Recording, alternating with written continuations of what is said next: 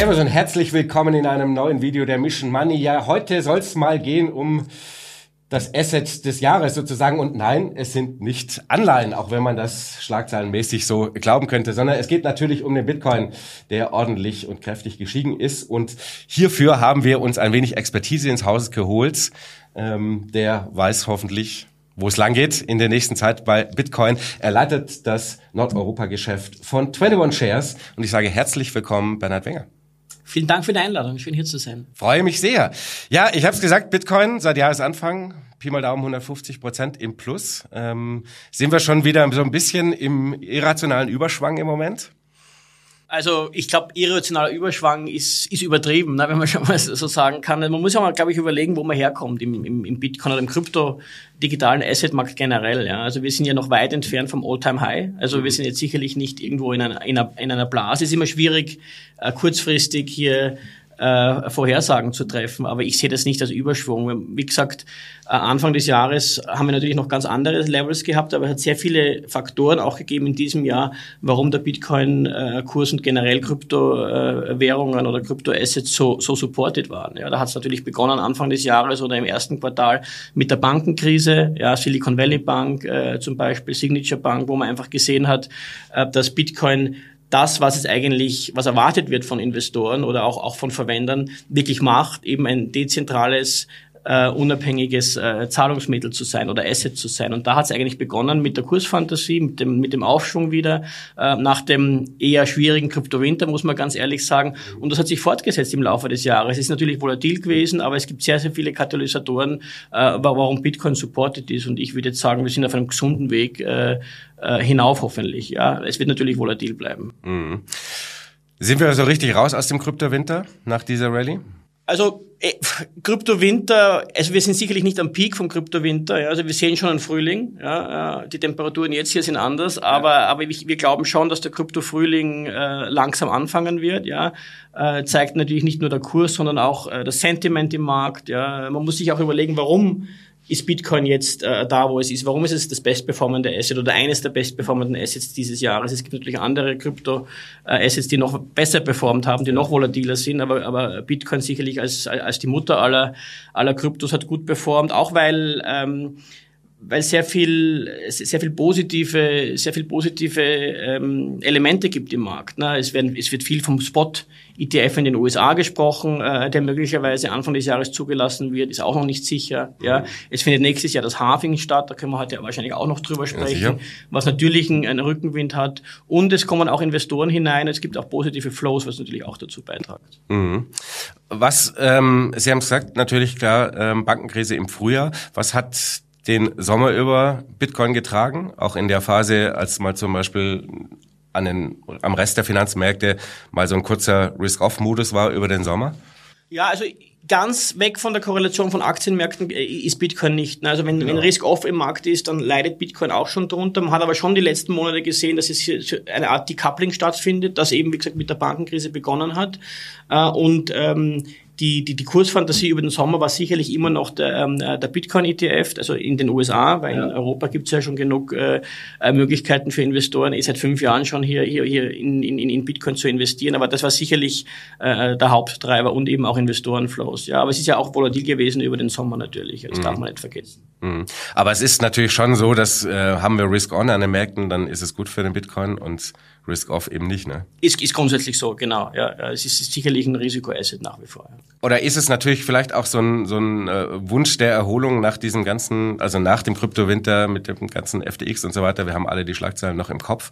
Denn eigentlich haben wir ja quasi, wenn wir jetzt mal das gesamte Anlagespektrum nehmen und jetzt mal nicht das Bitcoin-gläubige Thema machen, sondern das als S-Klasse sehen, hätte es ja jetzt über den Sommer gesehen ein paar Alternativen gegeben. Zum Beispiel Anleihen, die sich verzinsen.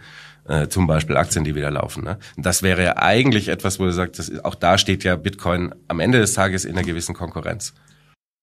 Sehe ich auch so, ja. Anleihen sind natürlich jetzt en vogue, ja, wobei natürlich mit Anleihen, die bringen gewisse Stabilität ins Portfolio, ja, die haben natürlich eine gute Performance. Auch der Ausblick äh, für Anleihen sollte eigentlich äh, gut sein, aber ich glaube, dass es der Mix macht, ja, ähm, weil sie natürlich auch nicht 100% Anleihen in ihr Portfolio geben natürlich. wollen. Und wir haben auch Analysen gemacht, die sehr interessant sind, wenn sie ein klassisches 60-40 äh, Portfolio haben, also 60% Aktien, 40% Anleihen. Was passiert?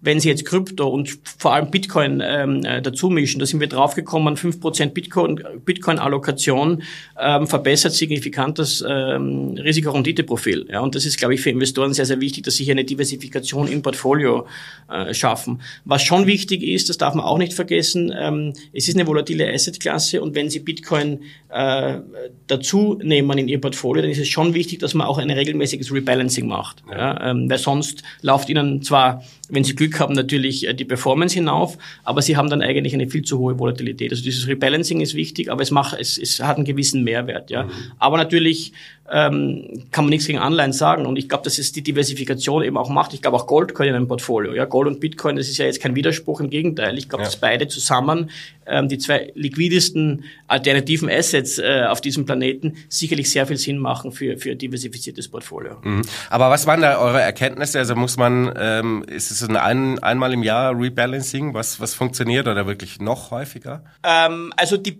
das, das Effizienteste war entweder quartalsweise oder einmal im Jahr. Ja. Okay. Also es ist sicherlich für einen Investor einmal im Jahr, einmal im Jahr effizienter. Ja. Und dann haben sie natürlich vom, vom Rendite-Risikoprofil, von der Sharp Ratio hier äh, wirkliche Vorteile und einen Mehrwert im Portfolio. Mhm. Ja, genau. Gehen wir mal nach vorne weg. Wird nächstes Jahr ein gutes Bitcoin-Jahr? Ja, die, die berühmte Kristallkugel, ja. ja. Wir haben eine hier unten im Schrank irgendwo. Mein, äh, mein, mein, mein äh, Compliance-Kollege würde jetzt sagen, no financial advice, aber das machen wir ja auch nicht. Ja.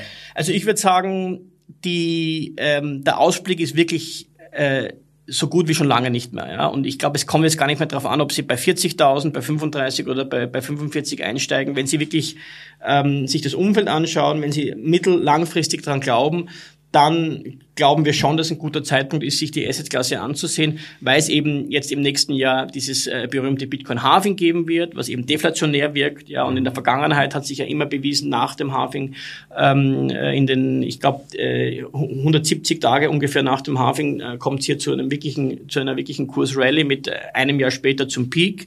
Ja, aber man hat nicht nur das Halving. Ne? Es gibt äh, wirklich strukturelle äh, gesamtwirtschaftliche äh, Argumente auch, warum, warum äh, Bitcoin gut performen wird im nächsten Jahr. Ja. Also die Zinsfantasie geht eher hinunter. Ja, in den mhm. USA, ich glaube, es gibt eine 99% Wahrscheinlichkeit, dass eine Zinssetzung bis Dezember kommt, ja, oder eine 80%ige bis Juli. Das hilft natürlich den, den Risikoassets, ja.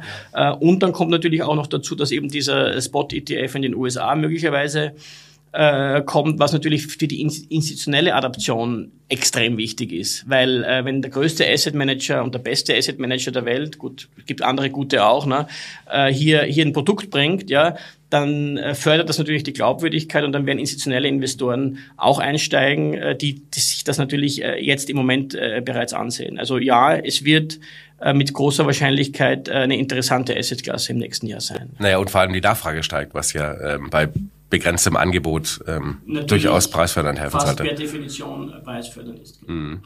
Ähm, das, das Thema Halving ist ja eigentlich ein recht interessantes, denn wenn man äh, so klassische äh, effiziente Märkte und all die Theorien, die wir dazu ja kennen, ähm, wo es viele schlaue Bücher dafür, darüber gibt, müsste ja eigentlich das Halving längst eingepreist sein, ne? weil man weiß ja, wann es kommt äh, und was es welche Auswirkungen es hat.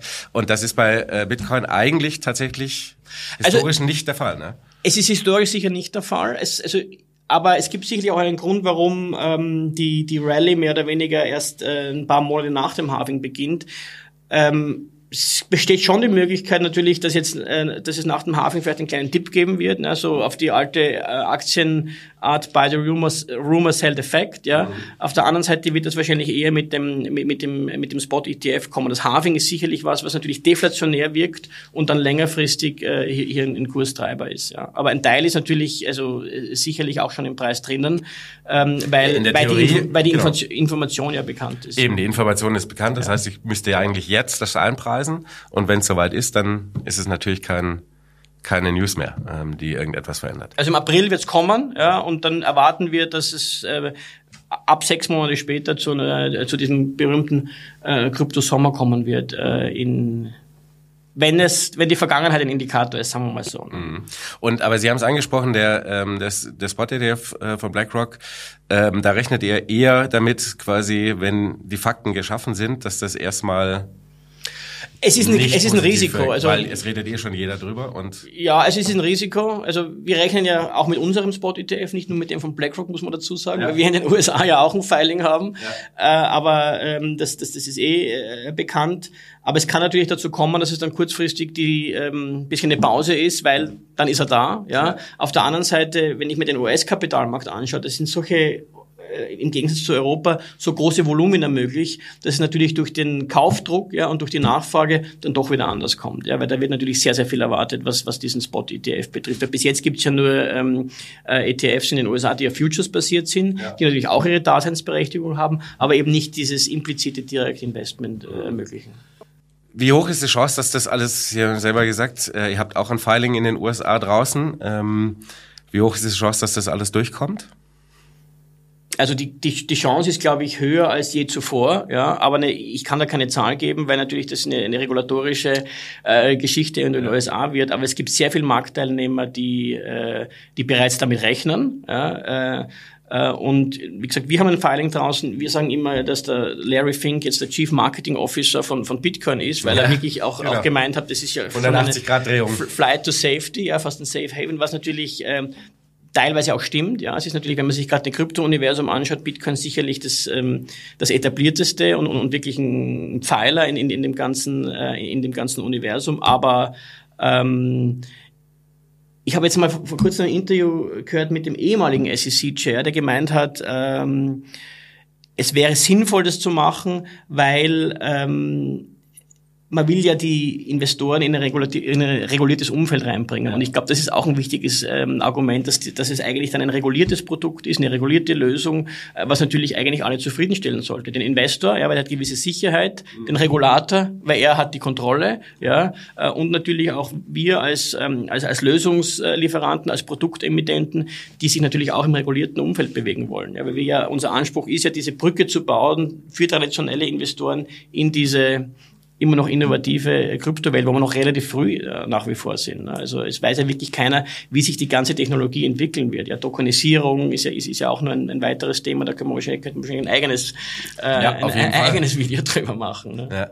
Ähm, und es hilft natürlich, dass ähm, also ich würde vermuten auch, dass natürlich die Erfahrung gezeigt hat, überall, wo man versucht, Bitcoin zu verbieten, löst man natürlich das Gegenteilige aus, nämlich dass die Nachfrage umso mehr steigt ne? in den Ländern, in denen man es versucht hat. Deswegen, das sollte, glaube ich, auch eine Lehre sein. Ja, ich glaube, verbieten ist nie gut. Ne? Also ja. äh, es gibt es gibt ist ein Grund, warum wir äh, in der Schweiz ans, ansässiges Unternehmen sind, weil wir eben damals unsere Firmengründer vor fünf Jahren sich, ich glaube, über 20 ähm, Jurisdictions auf dieser Welt angeschaut haben und ja. die Schweiz, da, da gab es eben schon eine Regulierung. Ja? Mhm. Also Verbot ist nicht gut, Regulierung ist, glaube ich, der richtige Weg. Ja, die EU versucht das natürlich auch zu machen. Aber auch die USA, UK, die haben ein, ein, Interesse hier durch Regulierung auch einen gewissen Vorteil, sich dann in, in, in der Zukunft zu verschaffen. Ja, mhm. Aber Verbot, ja, das, das ist schwierig. Ja. Ist äh, für aus Ihrer Sicht ist Bitcoin eine Währung oder ein Asset?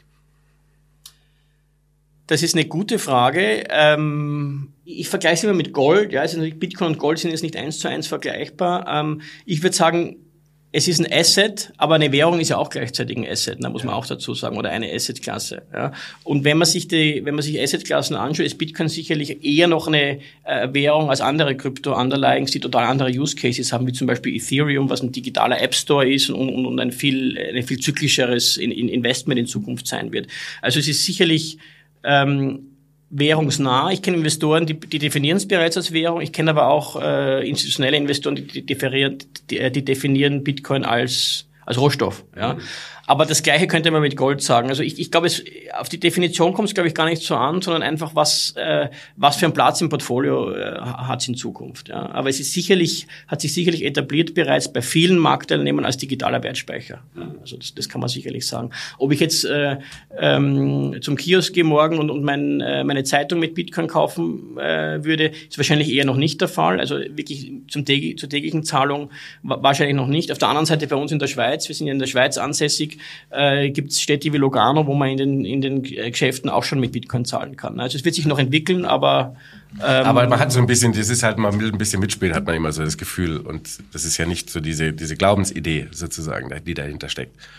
Ja, nein, wie gesagt, Währung oder Rohstoffe, darum geht's glaube ich, gar nicht. Natürlich Glauben ist auch wichtig. Ich muss schon dran glauben, ja, an, an diese Technologie, äh, dass sie sich durchsetzen wird, ja, dass sie auch eine Revolution sein wird, äh, auf der Effizienzseite, aber eben auch ähm, eine zensurresistente äh, Währung oder ein zensurresistentes Asset zu schaffen.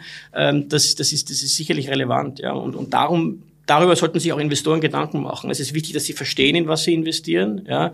Äh, und ich würde sagen, wenn man Bitcoin als Währung definiert, darf man immer nicht vergessen, von der Volatilität her ist sie jetzt wahrscheinlich noch keine, also Währ, es gibt auch volatile Währungen, ne? aber da kann man wahrscheinlich mit, mit, der, mit der Volatilität eines ähm, Euros und eines Dollars aktuell unter Anführungszeichen noch nicht vergleichen, wobei natürlich Währungen auch im, im langfrist, sehr langfristige Zyklen haben, die, die, die, die klassischen äh, Reserve-Währungen, ja, die, die auch nicht so leicht einzuschätzen sind. Aber ich glaube natürlich, dass es schon, also die Fragestellung ist natürlich nicht ganz unwichtig, auch für einen, für einen Investor, der es nur als, als Investment sieht äh, mhm. und nichts anderes, ähm, zu sehen, okay, wie viel Teile in diesem, in dieser Welt sind in Anführungszeichen jetzt Gläubige, also die die Idee dahinter äh, dieses dezentralen Systems und dieser Freiheit äh, ähm, sind und wie viele einfach das nur als Risk Asset sehen. Denn das verändert natürlich schon auch die sagen wir mal, die Volatilität. Denn je mehr das Thema ein, das ist ein interessantes Risikoasset, mit dem man mhm. auch kurzfristig mal schnelle äh, hohe Renditen machen kann und äh, das eben mehr traden, ist natürlich durch die Begrenzung des Angebots, äh, hat man natürlich immer diese Boom-and-Dust-Phasen. Ne? Also die Gefahr ist natürlich höher, wenn ich nicht so viele Gläubige und mehr Investoren habe. Ja. Oder also, Spekulanten, ja, so nennen wir es lieber so. Also ich, ich glaube, dass wir auch viele Investoren haben, die Gläubige sind, unter Anführungszeichen. Wenn ich mir zum Beispiel unsere Investorenlandschaft anschaue, in unseren äh, Produkten, ist es schon so, ähm, dass ähm, die meisten Buy and Hold sind ja, und das nicht als Spekulationsobjekt äh, ähm, kaufen, verkaufen sehen. Natürlich gibt es gewisse Strategien, ja, gerade für institutionelle Investoren, ähm, auch Arbitrage-Strategien, wo, wo, wo Krypto-ETCs eingesetzt werden. Auf der anderen Seite ähm, ich, sehr, viele, sehr viel Buy and Hold. Ja, das hat sich auch im Jahr 2022 gezeigt, wo der berühmte Kryptowinter, wie gesagt, war, aber wir Nettomittelzuflüsse hatten, ja, und nicht ja. wirklich Abflüsse, ja. Und, und das zeigt mir eine gewisse Stabilität. Und wenn man sich die Volatilität anschaut über die letzten äh, Monate oder auch Jahre, die kommt auch ähm, sehr, sehr, sehr stetig hinunter, die, die mhm. Volatilität, weil es eben etablierter wird, weil sich es eben äh, mehr äh, schon auch als Assetklasse teilweise, ähm, teilweise durchsetzt. Oder ist es auch, ich meine, ihr habt ja quasi, wir haben ja drüber gesprochen, viele Retail-Kunden. Ja. Ähm, bei Buy and Hold natürlich zu sagen, okay, ich lege mir mal ein bisschen was rein, weil ich irgendwie sehe, das ist ein Thema und da will ich irgendwie dabei sein. Und deswegen ist es halt Buy and Hold. Also so geht's mir so ein bisschen. Ich hab auch, bin auch klassisch Buy and Hold, jetzt nicht über ein Produkt, sondern halt direkt. Ja. Ähm, so, weil irgendwie will man da halt doch dabei sein und ja, aber schauen, man glaubt auch dran, passiert. wahrscheinlich, wenn man, wenn man Buy and Hold hat, ne? Und, und, und ob man jetzt wirklich man muss ja kein Bitcoin-Maximalist sein, um das im Portfolio ich zu haben. Ich bin weit ja. davon weg, aber ich habe trotzdem als Weil ich habe, ähm, wenn ich, wenn ich mein äh, Core Equity Investment im S&P 500 habe oder im MSCI World, ja, äh, ist es auch, weil ich einfach daran glaube, dass sich ähm, langfristig äh, die Aktienmärkte in die richtige Richtung bewegen und so ist es bei Krypto-Investoren, denke ich auch. Was schon noch dazu kommt, weil Sie auch den Retail-Markt angesprochen haben, ist, es gibt sehr, sehr viele sehr effiziente Sparplanmöglichkeiten, äh, gerade in Deutschland auch, um, um in Bitcoin zu investieren, wo, wo man eben regelmäßig äh, monatlich oder quartalsweise hier äh, auch den Cost-Average-Effekt ausnutzt und, und, und in Bitcoin zu investieren. Das ist auch sehr beliebt. Ja, und das zeigt mir eigentlich schon, dass das dass man dann glaubt, dass, dass es steigen wird. Ja. Ähm, es hat sich, wie gesagt, als Spekulationsobjekt äh, wahrscheinlich bewährt, aber eben auch als wirklich äh, strategisches Investment. Und, und wenn ich mir die, die institutionelle ähm, Kundenlandschaft oder Investorenlandschaft ans, ansehe, dann ist es schon sehr, dann ist schon sehr viel strategisches Geld da auch drin. Dann sieht man auch teilweise, ähm, wie viel, ähm, wie, also wie viel Wallets offline sind sozusagen, ja, und, und, und nicht online. Ja, das heißt, die sind mehr, äh, sind stabiler, ja, auf Cold Wallets und äh, eigentlich hier, um längerfristig äh, Kapital aufzubauen. Mhm. Kommen wir mal zu dem äh, zur allseits beliebten Fragestellung: ähm, Wie bewertet man denn Bitcoin? Was sind äh, vernünftige Analysetools? das ist, das ist wirklich auch eine sehr interessante Frage, gerade für, für traditionelle Investoren, ähm, wie ich Bitcoin bewerte. Einerseits kann ich natürlich sagen, es kostet so viel, Bitcoin zu minen, ja, und dann gibt's, ähm, äh, dann gibt es äh, eine gewisse äh, Indikation, wo der Preis sein sollte mit einer gewissen Marge. Ja. Mhm. Andererseits ist natürlich gerade bei Bitcoin auch sehr, sehr viel, ähm, sehr, sehr viel Sentiment dabei. Ja. ja. Ich, ich vergleiche es trotzdem immer wieder mit Gold, ja, weil Gold, ja. wie, wie bewerte ich Gold? Ne? Wie viel kostet es Gold zu schürfen? 900 Dollar vielleicht, wir stehen wir fast bei 2000, ist eine Riesenmarge drauf. Ist es gerechtfertigt oder nicht? Ja. Investoren glauben daran. Ja. Ich kann mir natürlich genauso sagen, Bitcoin ist eine traditionelle Gold ist ein traditioneller Wertspeicher, Bitcoin ist ein digitale Wertspeicher und hat eine ähnliche Charakter, äh, Charakteristika. Ja. Wenn ich jetzt anschaue, wenn Bitcoin die gleiche Marktkapitalisierung erreichen würde wie Gold, äh, dann wäre das Kursziel eine halbe Million äh, Dollar, was jetzt natürlich äh, illusorisch erscheint, ja. Aber irgendwo äh, muss ich mir ja ein, ein, Ziel setzen sozusagen, ja. Aber aber das das sind Möglichkeiten, äh, Bitcoin zu bewerten, ja. Man muss auch aufpassen. Ähm, Bitcoin ähm, muss man wahrscheinlich anders bewerten als zyklischere äh, Kryptoassets wie, wie zum Beispiel Ethereum, wo man ähm, durch das ähm, durch die Staking Rewards natürlich auch eine Discounted Cashflow Methode anwenden kann. Ja. Äh, wir haben da einen eigenen Report herausgebracht, wenn es interessiert, ähm, äh, über äh, zur Bewertung äh, von, von Kryptoassets, den wir auch äh, quartalsweise anpassen. Den kann man auch gerne auf unserer äh, Webseite auf jeden ähm, Fall, downloaden. Das, das ist wirklich sehr interessant. Hängen wir unten ja. den Link unten in die in die Beschreibung rein. Gerne. Ähm, aber es ist natürlich schon so, also bleiben wir beim Bitcoin vielleicht der Einfachheit halber, ähm, dass man natürlich schon sieht, Sentimentphasen wie, wie jetzt, äh, wir hatten jetzt einen schönen äh, Flow nach oben, letzten paar Tage waren so eine kleine Korrektur, aber im Großen und Ganzen ist schon wieder so, äh, man liest sehr viele äh, neue Kursziele, die wieder äh, Sky is the limit, ähm, also unter 100.000 ist eigentlich gar nichts mehr an Kurszielen, selbst kurzfristig und die 500.000 oder über 500.000 sind auch schon wieder im Raum. Ne? Das ist natürlich schon so eine klassische Sentiment, fangen wir an, in so eine Sentiment-Übertragungsphase zu kommen. Ja, ich meine, 500.000 war jetzt kein, war jetzt kein Kursziel oder keine wirkliche Nein, nein, aber die, also Bewertung, die, die kommt aber, jetzt nicht von hier, sondern die, die ja. hat man in letzter Zeit wieder häufiger gelesen. Liest man häufiger, es gibt, es, im, im Kryptowinter gab es auch Leute, die gesagt haben, das war's, ja, es geht auf Null, ja, genau. also insofern wird die Wahrheit That's, wahrscheinlich irgendwo dazwischen liegen, ja. ja. Ich, ich glaube, es ist noch, noch jung, immer noch eine junge Assetklasse, eine junge Technologie, die sich erst beweisen muss, in welche Richtung sie gehen wird, ja, äh, aber, aber gerade Bitcoin eben und mittlerweile nicht nur als digitaler Wertspeicher, weil Bitcoin hat ja, hat ja auch in diesem Jahr vor allem bewiesen durch die sogenannten ähm, ähm, Einführung der Ordinals, wo man eben auch eine Art NFTs ähm, auf, auf, auf Bitcoin äh, minden kann, ähm, dass es eben auch andere Use Cases hat ja, und, und sich weiterentwickeln kann. Ja. Und das ist auch das Spannende daran. Ja. Also die Weiterentwicklung, auch im Kryptowinter, ähm, was die ganze Technologie betrifft, es wurde ja so viel weiterentwickelt wie noch nie, ja, auch wenn die Kurse äh, zurückgegangen sind. Und natürlich ähm, will man will man da dabei sein. Ja, aber ich glaube nicht, dass ein institutioneller Investor, der sich jetzt Bitcoin kauft, äh, von einer von einem von einer Einbahnstraße ausgehen kann. Das, das Sie haben schon gesagt, es gibt natürlich immer wieder Übertreibungen nach oben und nach unten. Äh, ich glaube, jetzt sind wir gerade am Anfang einer sehr spannenden Phase und ähm, da wollen halt viele auch dabei sein. Ja.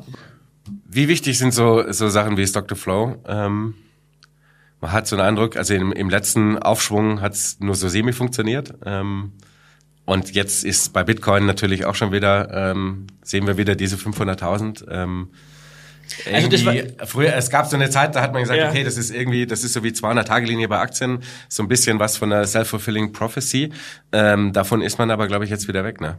Ja, wir sehen schon natürlich, also die 200 Tage, die schauen wir uns auch an im, im, im Bitcoin-Bereich, ja, ja, und es gibt, äh, wo, wo, wo es ein Resistance ist, wo, wo, wo es Support, äh, aber ich würde ich würd sagen, ähm, dass ähm, meiner Meinung nach oder unserer Meinung nach im, im Bitcoin-Bereich eher die ähm, Makroeinflüsse, das Gesamtbild, äh, die, die, die, die, den Rückenwind, die ich auch, den ich auch zuerst äh, erklärt habe, wahrscheinlich ähm, die Haupttreiber sind. Und natürlich auch ähm, institutionelle Adaption, was natürlich dazu führt, dass wenn gewisse Investoren einsteigen, ja. dass andere nachziehen werden. Sie können sich vorstellen, es gibt äh, auch ähm, Länder, wo in Deutschland ist es, äh, glaube ich, nicht der Fall, aber es gibt Länder, wo zum Beispiel, nehmen wir einen Pensionsfonds her, ja, wo der Pensionsfonds ähm, als Benchmark die, die, die eigene Peer Group hat, ja. Mhm. Und wenn da einer jetzt dann, dann, dabei ist und davon profitiert, dann wollen die anderen auch dabei sein und dann würden sie äh,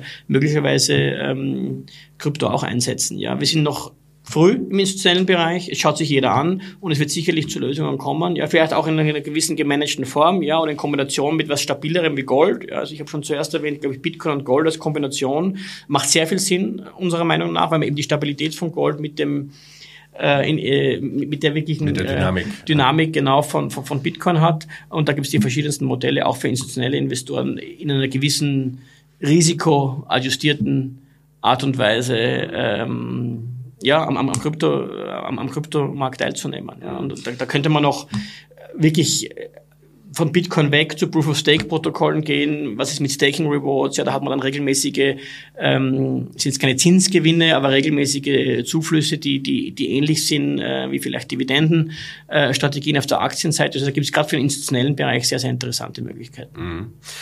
Ähm, treibt am Ende des Tages also längerfristig den Bitcoin ähm, das Makroumfeld und alles, was damit zu tun hat, an? Also, keine Ahnung, Überschuldung der Staaten, ähm, lockere Fiat-Währungen. Ganz sicherlich ein, ganz sicherlich ein sehr wichtiger, sehr, sehr wichtiger Bestandteil. Wenn Sie sich anschauen, dort, wo Sie Währungsschwächen haben, ja, oder hohe Inflation haben, äh, ist Bitcoin teilweise schon wieder auf dem All-Time-High. Ja. Also in, in türkische Lira zum Beispiel ist Bitcoin bereits wieder auf dem All-Time-High. Also dort äh, macht es für Liegt natürlich an der Währung. Liegt an der Fall. Währung, ja, aber haben Sie da eben wirklich auch, äh, wenn Sie eine schwache Währung haben, eine Alternative, äh, wo, wo Sie äh, ähm, ihre Kaufkraft erhalten können. Und ich glaube, diese Use Cases sind, sind auch sehr wichtig. Ja. Und da spielt natürlich das Makroumfeld auch eine Rolle. Ja. Und generell, äh, habe ich am Anfang, glaube ich, schon gesagt, ist das Makroumfeld im nächsten Jahr eher supportive, ja, also wie gesagt, möglicherweise fallende Zinsen, ja, natürlich haben sie gewisse Risiken, ja, also wie, wie Konflikte, ja, wenn die wieder aufkeimen, sei es der äh, äh, unglückliche Krieg in der Ukraine, sei, sei, sei, sei es die äh, im, im Nahen Osten äh, die Probleme, wenn es dann zu dem Risk-Off kommt, das würde sich wahrscheinlich wieder ein bisschen negativer auf, äh, auf Bitcoin äh, oder, oder generell Risikoassets auswirken. Mhm. Ja. Ich meine, da spielt natürlich auch rein nächstes Jahr, was dem Ganzen vielleicht ein wenig, ich will ja jetzt nicht sagen, die Stimmung schlecht machen, aber wir sind natürlich noch nicht so ganz durch mit dem äh, No-Landing, Soft-Landing, auf das wir alle äh, oder das äh, sehr viele am Markt spekulieren. Ähm, mhm. Kann ja auch sein, dass das nicht so gut äh, ausgeht und wir eben doch zum Beispiel in den USA eine härtere Rezession mal laufen. Nach dem Zinsanstieg wäre es jetzt nicht völlig aus der Welt. Äh, und dann sind wir natürlich sehr schnell an den Märkten in einem Risk-Off-Modus. Zumindest mal für ein paar Monate. Da gebe ich Ihnen recht, ja. Also da, damit muss man immer rechnen, ja. Und äh, Bitcoin ist sicherlich ein, ein Risiko oder Krypto generell ist sicherlich ein Risikoasset, ja. Auf der anderen Seite, äh, wenn es zu einer Rezession kommt oder wenn es zu, wenn es auf der Zinsseite äh, zu äh, Herausforderungen für Banken kommt, dann, wie gesagt, haben wir dieses Jahr das perfekte Beispiel, dass sich dann eine Asset wie Bitcoin dann doch wieder auch decoupelt mhm. äh, von zumindest von Risikoassets wie Aktien. Mhm. Klar, aber wir hatten das ja auch, also so diese klassischen Risk-on, Risk-off-Phasen an den Märkten nimmt der Bitcoin natürlich schon in gewisser Weise Ist auf seine Art mit. Ne? Ganz sicher. Ja. Ja. Ähm, kommen wir mal noch über den Bitcoin ein bisschen hinaus. Was muss man so im, äh, im Auge haben als Nicht-Krypto-Nerd? Ähm, welche Währungen muss man noch? Ethereum wahrscheinlich? Ja, also das sind dann, wie gesagt, Kryptoassets, weil wer, das ist auch ganz wichtig zu verstehen, dass nicht ja. jedes Krypto eine Währung ist, weil dann glaubt immer, ich, jemand Fast investiert in eine, Währung, Währung ja. ist so, ja. Also ich würde sagen, Bitcoin ist sicherlich, ähm, das haben wir auch in diesem Jahr bei den Flows gesehen, eine extrem, also wichtiges Basisinvestment, wenn ich jetzt in Krypto gehe, ja. Ethereum, ja, auch, auch für die Zuschauer zur Erklärung, das ist dann eben, ähm, ein, ein eher zyklisches äh, Kryptoasset. Da geht es darum, äh, über Smart Contracts hier äh, zu investieren. Das, wir sagen immer, ähm, Bitcoin, ähm, Ethereum als Plattform, ja, ähm, ist eine Plattform für die verschiedensten Businessmodelle, Geschäftsmodelle und verschiedensten äh, Geschäftszweige. Äh, wir sagen immer, es ist ein digitaler App Store, ja, in, in dem man investiert ähm, äh, sein sollte. Als zweitgrößte äh, Kryptoasset, ja, da laufen auch die meisten NFTs äh, drüber und da gibt es extrem viele Entwicklungen. Ja, also da würde ich sicherlich ähm, einem, einem Investor das auch empfehlen. Ja, Wahrscheinlich wird es Sinn machen, sich dann äh, einen Index oder ein Basket ähm, äh, zu holen, wo eben die Top 5 oder Top 10 nach Marktkapitalisierung drinnen sind, weil dann hat man eben immer einen, einen guten Mix an, an, an, an Krypto-Underlying. Also Bitcoin, Ethereum. Dieses Jahr war interessant, eine Ethereum-Alternative, ja, die auch schneller ähm, und effizienter äh, am Papier ist, aber auch in Wirklichkeit als, als, als, als Ethereum ist Solana zum Beispiel. Da haben wir in diesem Jahr auch interessante Investorenflows gesehen, auch nicht aus Zufall, ja, äh, ist auch eine interessante Alternative. Also da würde ich mir mal ähm, einen Überblick verschaffen, ja, ich, ich, auch was es für verschiedene Sektoren gibt. Also wir haben, ich glaube, wichtig ist, dass man diesen, für viele Investoren ist das ein Dschungel, ja, weil es ja. so viele Kryptowährungen gibt. Ja, was wir jetzt gemacht haben, ist, wir haben gemeinsam mit CoinGecko, das ist ein Datenprovider, eine Klassifizierung entwickelt, ja, an, an, an Kryptos, ja, an Kryptoassets, die für, für Nicht-Krypto-Nerds würde ich sagen, kann man es vergleichen mit der GIGS-Sektorklassifizierung bei den Aktien, ja, wo ja. wir einfach wirklich versucht haben, äh, die verschiedenen Kryptos in verschiedene Sektoren einzuteilen, um eben auch zu verstehen, was dahinter ist und diese Use Cases zu verstehen. Äh, da würde ich mir mal äh, Gedanken machen als Investor, was es gibt, will ich dann in alle investiert sein oder eben nur in einen Teil. Also würde sagen, aber auf Ihre Frage nochmal an, also, äh, anzuschließen, Bitcoin ist wichtig. Ja äh, natürlich als, als, als Basisinvestment. Äh, und dann Ethereum ist sicherlich als zweitgrößte auch was, wo wir natürlich von, von Investorenseite äh, sehr, sehr viel Flows gesehen haben. Aber in, gerade in Zukunft und gerade wenn sich zwischen den Kryptos vielleicht eine gewisse Dekorrelation bildet auch, weil es eben unterschiedliche Sektoren sind, ähm, bin ich immer noch ein Fan von, von Baskets oder von Indizes, äh, wie auf der Aktienseite. Sie wollen ja auch nicht alles auf ein Pferd setzen, mhm. ja, ähm, sondern wollen hier über einen Aktienindex äh, in einer diversifizierten Art und Weise dabei sein. Und der Vorteil von einem Index ist natürlich, dass ähm, Sie eigentlich immer bei den, bei, bei die Kryptos investiert sind, äh, die die höchste Marktkapitalisierung haben. Ja, also weil ein Basket natürlich oder ein Index natürlich auch dynamisch ist. Also ja. wir können da nie wirklich die Gewinner nicht dabei haben. Ja.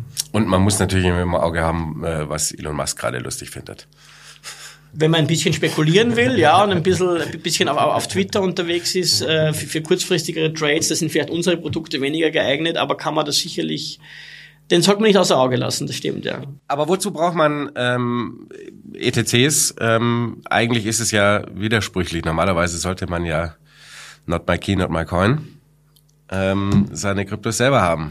Ähm, ja, also da gibt es wirklich verschiedene Philosophien. Ja? Also wenn ich mir anschaue, was wollen Sie als Investor? Ja? Wollen Sie, äh, Sie können natürlich ein Wallet aufmachen, ja? Sie können natürlich ein Private Key äh, besitzen, ja? Sie können natürlich alles selbst managen. Ja? Gerade für traditionelle Investoren bekommen wir auch das Feedback, ist es dann aber oft auch äh, eine gewisse Unsicherheit dabei. Ja? Wenn ich das Geld irgendwo hinschicke, ähm, ist das dann auch sicher? Aber auch wenn ich es äh, sozusagen off-chain oder, oder auf ein Cold äh, Storage nehme, was ist, wenn ich meinen Private Key verliere, dann ist es für immer weg. Das sind Risiken, die ich nicht eingehen will. Ich will sie in meinem traditionellen Investmentportfolio eingebucht haben äh, und, und darum äh, bieten sich die ETCs an. Ich vergleiche es immer mit Gold. Ne? Sie können Gold natürlich auch selber in Ihrem Keller haben oder einfach ein Gold-ETC kaufen und man sieht die Erfolgsgeschichte der Gold-ETCs. Ja? Und gerade bei institutionellen Investoren ist es ja auch so, da ist es gar nicht so einfach, ähm, so eine neue Route zu gehen über, über eine Wallet, über den Private Key, ja. Wer, wer hat denn jetzt, ja, wie, ähm, wie setze ich das auf? Und darum ist der ETC ähm, eigentlich eine sehr effiziente und auch sichere äh, Art und Weise in Krypto zu investieren, weil sie eben immer zu 100 Prozent hinterlegt sind. Ja, sie sind versichert, ja, es, es wird geauditet, es ist im regulierten Umfeld. Äh, und ich glaube, für, für professionelle Investoren ist oft dieses regulierte Umfeld schon, schon sehr, sehr wichtig. Und wir sehen es ja auch auf der Retail-Seite, dass ETCs sehr, sehr gut angenommen werden. Und man kann natürlich leichter mal auch ein Basket bilden. Ähm. Das natürlich auch, ja. Mhm. Das, das, das, das ist wahr, ja. Und eine, eine Sache würde mich abschließend noch interessieren. Sie kommen ja aus dem klassischen Investmentbanking, old school, äh, unter anderem bei State Street unterwegs. Was unterscheidet äh, das klassische alte Investmentbanking von dieser neuen Kryptowelt? Für Sie so selber? Also, ich glaube, es ist die Dynamik, ja, natürlich. Also ich habe äh, habe bei fantastischen Firmen, unter anderem Stage aber auch anderen in der Vergangenheit gearbeitet, ja, ähm, wo äh, wo extrem viel Knowledge dabei war, wo extrem viel tolle äh, Strategien und Produkte entwickelt worden sind, äh, aber die Dynamik ist halt eine ganz eine andere. Ja? Und, ähm, und der Kryptobereich, der Bereich der digitalen Assets ist einfach so schnelllebig, dass das, dass das schon was Faszinierendes ist, wo, wo, wo ich sage, äh, das würde ich jetzt nicht unbedingt eintauschen. Man sieht ja auch, dass sich traditionelle äh, ähm, Anbieter oder traditionelle Häuser, wir haben BlackRock heute erwähnt, ja, ähm, auch in diesem Bereich äh, tummeln wollen und werden, weil es eben äh, was ist, wo ja, äh, wo ein extremes Potenzial drinnen steckt. Ja. Das nehme ich so als Schlusswort. Herr Wenger, vielen Dank für das Gespräch. Danke vielmals für die Einladung. So, Freunde, ich hoffe, ähm, ihr konntet ein bisschen was mitnehmen. Äh, wie immer würde mich an der Stelle natürlich interessieren, wie ihr kryptomäßig unterwegs seid. Ähm, vollgeladen bis oben hin oder eher auf der vorsichtigen Seite und natürlich auch eher walletmäßig unterwegs oder eher auch mit ähm, Produkten wie ETCs. Würde mich sehr interessieren. Schreibt's unten in die Kommentare. Ansonsten vielen Dank fürs Zuschauen. Vielen Dank nochmal für den Besuch. Ich glaube, da ist nächstes Jahr einiges dabei, wo wir mal vielleicht nochmal vertiefen können. Wir haben es vorhin angesprochen, Tokenisierung. Auch das also sicherlich mal ein Thema, das uns hier bewegen könnte. Und äh, ansonsten sehen wir uns nächste Woche wieder. Bis dahin. Ciao.